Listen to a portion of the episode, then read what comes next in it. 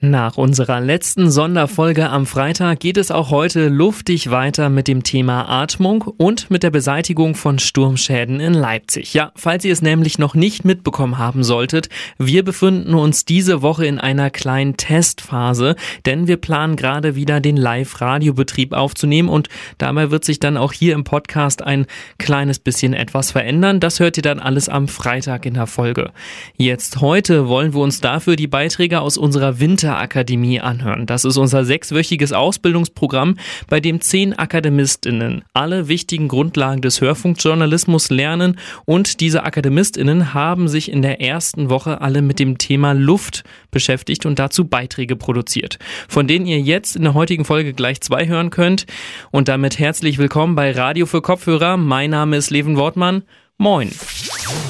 Mephisto 976, Radio für Kopfhörer. In den letzten Wochen fegten gleich mehrere Stürme hintereinander über Deutschland hinweg und in Sachsen war vor allem im Elbsandsteingebirge der Sturm besonders stark und auch hier in Leipzig bekam man die starken Winde natürlich mit. Dabei ärgern wir uns vielleicht sogar manchmal, dass unsere Bahn ausfällt oder Müll auf der Straße verteilt rumliegt. Wer das Chaos aber wirklich beseitigt und ob man sich in Zukunft auf noch mehr stürmische Zeiten einstellen muss, damit haben sich meine Kollegin Tim Heinrich und Chiara San Angelo Solo beschäftigt. Mit Chiara bin ich jetzt auch verbunden. Moin, Chiara. Hi, Leven. Chiara, mit Ilenia, Zeynep und Antonia gab es ja drei Stürme in wenigen Tagen hintereinander. Da muss ich gleich so platt fragen, ist das noch normal? Ja, genau das haben wir uns natürlich auch gefragt und deswegen haben wir direkt mit einem Experten gesprochen. Und Manfred Wendisch, der ist Professor für Meteorologie an der Uni Leipzig und der meint, dass solche Stürme normalerweise im Herbst oder Frühling auftreten und dann auch nicht mit so einer Häufigkeit. Also selbst wenn sie jetzt äh, später oder im Herbst gekommen wären, sind sie ungewöhnlich stark. Und das, das ist sozusagen ratzfatz hintereinander äh, stark, äh, solche, solche Starkwindfelder äh, und viele Böen und Gewitter und äh, diese ganzen extremen Ereignisse, das ist schon wirklich auch ungewöhnlich. Ja, für ihn ist es aber trotzdem nicht überraschend, denn wenn man die ganzen warmen Winter der letzten Jahre mal beobachtet, ist allein das schon ein Extremwetterereignis für ihn. Denn extrem bedeutet in dem Kontext eigentlich einfach nur, dass es ungewöhnlich ist oder anders als sonst. Okay, also heißt das jetzt, dass man sich in Zukunft auf immer mehr Stürme einstellen muss? Ja, das ist schwierig zu sagen, weil sich die Zukunft natürlich nie vorhersagen lässt. Man weiß eben nie, wie stark eine Region betroffen ist oder was genau jetzt die Auswirkungen sein werden. Aber Manfred Wendisch meint, dass das Klima sehr komplex ist und empfindlich auf die kleinsten Veränderungen reagiert. Und das hängt natürlich alles zusammen, auch mit der globalen Klimaerwärmung. Also das kann man einfach nicht leugnen, äh, dass die äh, Prozesse doch etwas anders ablaufen. Auch wenn man eben noch nicht genau sagen kann, wie sich der Klimawandel genau auswirkt, steht auf jeden Fall fest, dass er weiter voranschreitet. Und man kann daher schon mit ziemlicher Sicherheit sagen, dass diese Extremwetterereignisse auf jeden Fall keine Seltenheit bleiben werden. Okay, wenn also in Zukunft deutlich mehr Stürme auch hier über uns hinwegziehen, ab wann werden solche Stürme denn dann wirklich auch zum Problem? Ja, also der Wind ist in den meisten Fällen gar nicht so das Problem, sondern eher die Gegenstände, die durch die Luft fliegen und auch Menschen verletzen können. Und genau da appelliert die Stadt aber auch auf ihrer Website an die BürgerInnen. Ähm, und das fängt schon im eigenen Garten an. Also freistehende Gegenstände sollten gesichert werden und ähm, man sollte auch auf die Bäume achten, die eben umfallen oder sogar entwurzelt werden können. Und von Alexander Gruß vom Leipziger Marktamt weiß ich zum Beispiel auch, dass ab der Windstärke 8 Veranstaltungen und Märkte abgesagt werden können, weil da das Risiko für herumfliegende Gegenstände und Marktbuden und was auch immer einfach viel zu groß ist. Und da könnten eben wirklich Menschen verletzt werden. Herumfliegende Gegenstände, ich denke, das haben wir alle schon mal irgendwo gesehen und kennen auch diese Gefahr. Gibt es denn auch noch andere Gefahren, an die man jetzt vielleicht nicht sofort denkt, wenn es heißt, ein starker Sturm zieht auf? Ja, also was ich echt gar nicht auf dem Schirm hatte, ist, dass zum Beispiel auch der starke Wind einen großen Einfluss auf Feuer haben kann.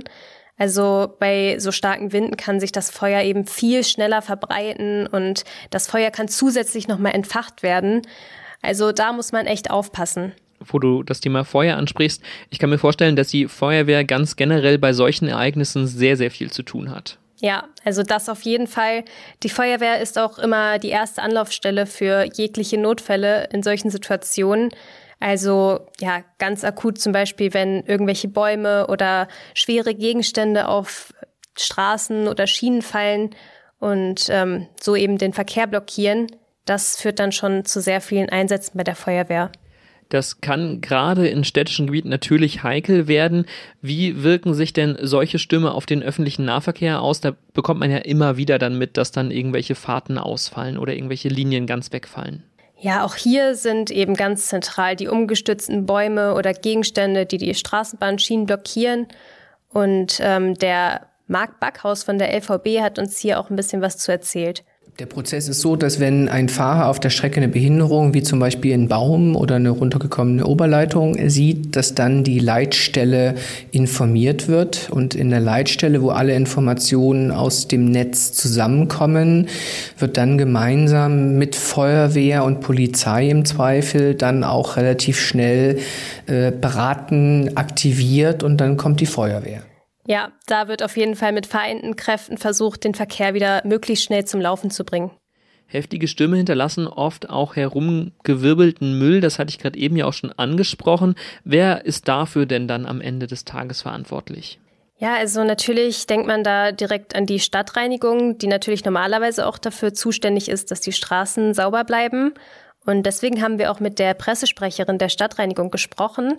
Und die hat uns erklärt, dass vor allem ungesicherte Mülltonnen ein Problem sind. Und auch da wird eben an die BürgerInnen appelliert. Und äh, da werden halt Tipps gegeben, zum Beispiel, dass man die Mülltonnen erst rausstellt, kurz bevor die abgeholt werden. Oder dass man eben ja freistehende Mülltonnen gut sichert. Und äh, wenn man eben irgendwie vor der eigenen Haustür oder auf der eigenen Straße Müll sieht, dann den auf jeden Fall auch einfach alleine aufräumen. Und so kann man die Stadtreinigung da auch sehr gut unterstützen. Wenn ich es richtig rausgehört habe, dann wird ja auch ein Teil der Verantwortung auf jeden Fall auf die Bürgerinnen übertragen. Ist es denn so richtig oder sagst du, sollte die Stadt da noch mehr Präventionsmaßnahmen einrichten? Ja, also das ist echt gar nicht so leicht zu beantworten, weil man, wie wir eben schon gehört haben, nie vorhersehen kann, wie stark eine Region betroffen ist, was genau passiert, wie stark der Wind dann tatsächlich sein wird.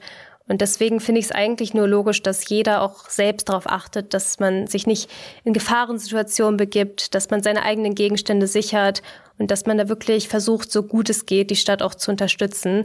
Also ich denke, die Präventionsmaßnahmen, die wir da kennengelernt haben, sind auf jeden Fall vernünftig. Aber genau, jeder Einzelne kann natürlich auch für mehr Sicherheit sorgen. Danke dir, Chiara, für diese Einschätzung und die Information. Gerne. Und der jetzt folgende Beitrag wurde von meinem Moderationskollegen Justin Andrehe zusammen mit den Akademistinnen Hanna Swiatek und Hanna Wasiewicz produziert. Egal, ob wir uns auf Instagram oder im Bücherladen bewegen, ein Thema scheint omnipräsent zu sein, Achtsamkeit. Wer achtsam lebt, dem versprechen Insta-Posts oder Ratgeberbücher mehr Erfolg und Glück im Beruf, in der Liebe und im Leben allgemein. Ein zentraler Punkt von Achtsamkeit, der scheint dabei die Atmung zu sein. Aber warum ist Atmung überhaupt so wichtig und wie beeinflusst sie unsere Gesundheit und unser Wohlbefinden? Und was ist überhaupt achtsames Atmen? Mit diesen Fragen hat sich meine Kollegin Hanna Swiatek mal näher beschäftigt und sie ist mir jetzt zugeschaltet. Hallo Hanna. Hallo Justin. So, Hanna, man wird ja heute geradezu bombardiert mit Ratgebern, die einen ja, zur Achtsamkeit anregen wollen. Und insbesondere soll man eben immer auf seine Atmung achten. Kann man daraus jetzt den Schluss ziehen, dass wir in unserem Alltag eigentlich falsch atmen? Ja, das kann man schon so sagen. Vor allem, wenn man sich mal bewusst macht, wie wir häufig im Alltag atmen. Da atmen wir nämlich größtenteils über die Brust. Wir atmen also sehr flach und kurz und nutzen somit auch nicht das ganze Lungenvolumen. Und die Folge davon ist dann, dass uns wortwörtlich oft die Luft wegbleibt. Durch die geringere Sauerstoffzufuhr kann es dann schneller dazu kommen, dass wir uns müde und unkonzentriert fühlen und auch schneller verkrampfen oder sogar Kopfschmerzen bekommen. Okay, also eine falsche Atmung gibt's offensichtlich. Wie sollte man denn dann richtig atmen? Also der Optimalfall wäre natürlich, wenn wir im Alltag öfter den gesamten Brust- und Bauchbereich nutzen. Das bedeutet auch, länger und tiefer in den Bauch ein- und auszuatmen. Dadurch versorgen wir uns besser mit Sauerstoff und gleichzeitig entspannen wir uns auch mehr. Mhm. Warum ist das so? Das liegt vor allem daran, dass wir durch längeres Ausatmen unsere Herzfrequenz senken. Eine zentrale Rolle dabei spielt zum Beispiel der Vagusnerv. Er ist der längste Nerv, der vom Gehirn bis in den Bauchraum reicht und praktisch alle inneren Organe reguliert. Und unter anderem reguliert er auch das Herz, wie mir Meditationsforscher Ulrich Ott von der Uni Gießen erklärt hat. Der Vagusnerv, also der Entspannungsnerv, der bremst das Herz. Ja, und diese Bremse auf das Herz, das Verlangsamen, das Beruhigen des Herzens durch den Vagus, das ist voll da, wenn Sie ausatmen. Wenn Sie einatmen, wird diese Bremse gehemmt und dann wird das Herz beschleunigt. Das heißt, mit jedem Einatmen steigt Ihre Herzrate an und dann, wenn Sie ausatmen, geht es wieder runter. Also vor allem durch längeres Ausatmen können wir unsere Herzfrequenz bewusst bremsen und das entspannt uns dann am Ende des Tages auch. Also kurzes Ausatmen stresst, langes Ausatmen entspannt. Das wissen wir jetzt schon mal, Anna. Kommen wir vielleicht nochmal zurück zum Themenfeld Achtsamkeit. Äh, da ist ja immer wieder dann die Rede von achtsamem Atmen, von bewusstem Atmen. Was kann ich mir darunter jetzt konkret vorstellen? Sind das ja Übungen oder was ist das? Also grundsätzlich geht es bei Achtsamkeit erstmal nicht darum, den aktuellen Zustand zu verändern oder die Atmung zu beeinflussen, sondern es geht eher darum zu spüren, wie der Atem gerade ist und wie es mir gerade überhaupt körperlich oder mental geht. Und das äh, hilft uns dann, kann man das so sagen? Ja, allein das kann schon sehr hilfreich sein, wie mir der Leipziger Diplompsychologe und Achtsamkeitstrainer Heiko Rabenberg erzählt hat. Achtsam atmen, ähm, achtsam atmen heißt ja im Grunde, dass ich mir bewusst bin dessen, dass ich atme, dass ich mir gewahr bin, und wenn ich mir gewahr bin, kriege ich natürlich auch meine Gefühle, meine Gedanken, meine inneren Bestrebungen mit. Also ich mache im Grunde von dem nach draußen gucken, mache ich den Blick zurück auf mich. Indem ich bewusst atme, mich spüre, kriege ich halt auch mit, wie bin ich gerade unterwegs und wie geht es mir. Und das kann sehr berührend sein, das kann sehr tief gehen. Kurz gesagt bedeutet das also, indem wir bewusst atmen, bändigen wir so ein bisschen unser Kopfchaos und spüren wieder deutlicher, wie es uns eigentlich geht.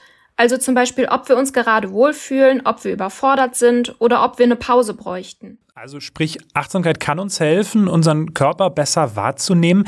Was können wir denn aber tun, wenn wir jetzt merken, ja, wir sind gestresst, wir haben Angst, unsere Atmung ist eben zu schnell oder zu flach? Was kann man da machen? Also grundsätzlich kann man erstmal empfehlen, die Atemzüge zu verlängern. Dabei kann man vor allem darauf achten, dass man circa sechs Atemzüge pro Minute nimmt. Man kann also von zehn Sekunden bei einem Atemzug ausgehen und da sollte man dann vor allem darauf achten, dass die Ausatmung länger als die Einatmung ist. Zum Beispiel kann man dann vier Sekunden ein- und sechs Sekunden ausatmen. Das stimuliert dann wiederum den Vagusnerv, was wir vorhin ja auch bereits erklärt hatten. Falls du oder unsere HörerInnen noch weitere Übungen wollen, könnt ihr auch in die Shownotes reinschauen. Da haben wir zum Beispiel noch zwei Atemübungen verlinkt. Also, wir haben heute gelernt, unsere Atmung, die ist eigentlich richtig wichtig. Wenn wir sie richtig nutzen, dann können wir den Alltag besser meistern und ihn entspannter angehen. Danke dir für die Infos, Hanna. Sehr gerne. Ja, das war's dann erstmal mit der heute etwas anderen Podcast-Folge. Am Mittwoch geht es dann weiter mit den spannenden Akademiebeiträgen und am Freitag erwartet euch dann eine Podcast-Folge wie gewohnt. Wenn ihr immer noch nicht genug haben solltet, dann schaut auch immer noch mal auf unseren Social-Media-Kanälen vorbei. Die Links dazu findet ihr in den Shownotes. Letztlich noch ein Dank an alle AkademistInnen und auch deren BetreuerInnen für die Produktion dieser schönen Beiträge. Ich wünsche Ihnen noch einen ganz schönen Tag. Mein Name ist Leven Wortmann. Auf Wiederhören. Mephisto 976, Radio für Kopfhörer.